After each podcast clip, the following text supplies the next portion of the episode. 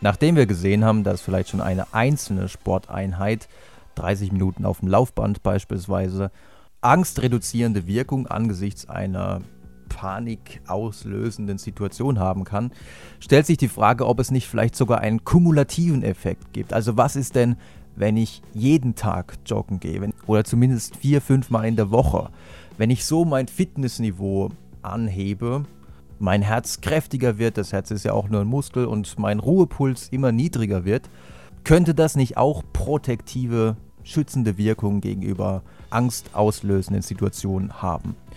Und diesbezüglich sehr interessante Studien wurden von Rimmele und Kollegen durchgeführt, die in ihren Studien die Stressreaktionen von sehr austrainierten Sportlern, Elite-Sportlern, wie sie in ihrer Studie genannt werden, vergleichen mit den Stressreaktionen von Untrainierten. Also von Leuten, die zum Beispiel weniger als zwei Stunden pro Woche Sport treiben. Die erste Studie, die sie diesbezüglich vorgelegt haben, stammt aus dem Jahr 2007. Insgesamt 44 Versuchspersonen haben an dieser Studie teilgenommen. 22 Hochleistungssportler, die teilweise zum Schweizer Nationalteam gehörten. Und ihnen gegenüber standen 22 Untrainierte, die, wie gesagt, weniger als zwei Stunden pro Woche Sport trieben. Mit allen Versuchspersonen hat man etwas extrem Fieses gemacht. Und zwar mussten sie den Trier-Stresstest bewältigen. Man kommt in den Raum, da sitzen dann zwei, drei unbekannte Leute, quasi die Jury. Und man hat die Aufgabe, die Jury von sich selbst zu überzeugen. Diese Jury ist keineswegs wohlwollend, sondern sie ist ziemlich streng und herausfordernd.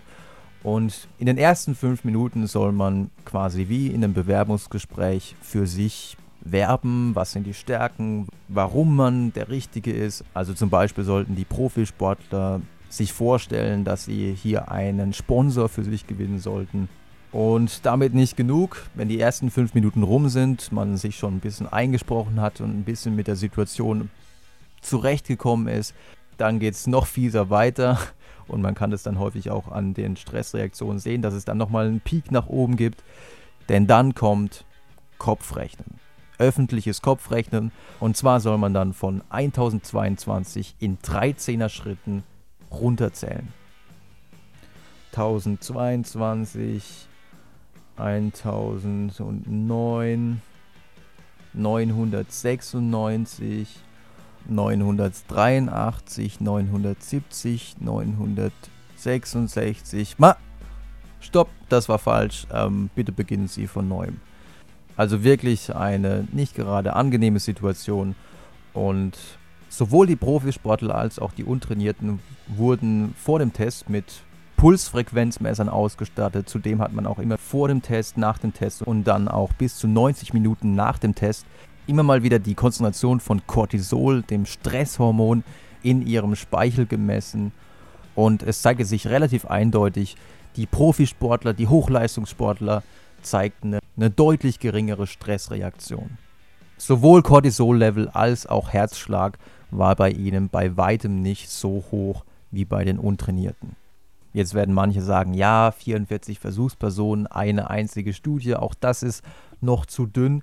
Deswegen haben Rimmele und Kollegen im Jahr 2009 gleich nachgelegt und haben eine etwas größere Studie mit insgesamt 92 Versuchspersonen durchgeführt.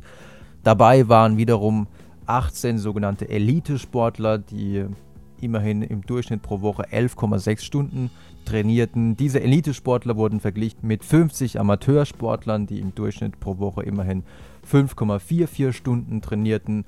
Und die dritte Gruppe waren 24 sogenannte untrainierte Sportler, die im Durchschnitt nur 37 Minuten pro Woche trainierten. Im Großen und Ganzen konnten die Ergebnisse für die Elite-Sportler repliziert werden. Auch hier keine so großen Stressreaktionen im Vergleich zu den Amateursportlern und den untrainierten Sportlern während des Trierer Stresstests. Was jedoch durchaus interessant war, war, dass man keinen signifikanten Unterschied fand zwischen den Amateursportlern und den Untrainierten. Das heißt, eventuell erbringt Sport nur eine schützende, protektive, protektive Wirkung, wenn man es wirklich intensiv betreibt zum Beispiel 11,6 Stunden in der Woche.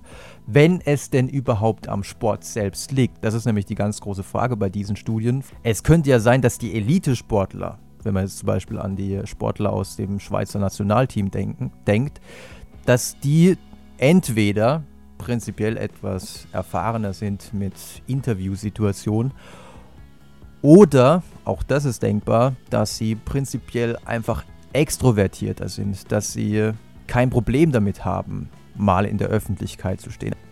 All das kann man nur aufklären, wenn man eine große Studie macht, in der man eine Gruppe wirklich fit macht, sie sportlich herausfordert und diese Gruppe dann vergleicht mit einer Kontrollgruppe, mit der man nichts macht oder noch besser vielleicht eine Gruppe, mit der man Entspannungstraining macht. Und seit jüngster Zeit gibt es genau diese Studie, durchgeführt von Forschern in Freiburg, Klaperski und Kollegen die Studie trägt den Titel Effects of a 12-Week Endurance Training Program on the Physiological Response to Psychological Stress in Men. A randomized controlled trial. Man hat also tatsächlich mit einer Gruppe ein zwölfwöchiges Ausdauertraining durchgeführt, zweimal in der Woche 60 Minuten, einmal in der Gruppe und einmal sollten die Versuchspersonen alleine trainieren.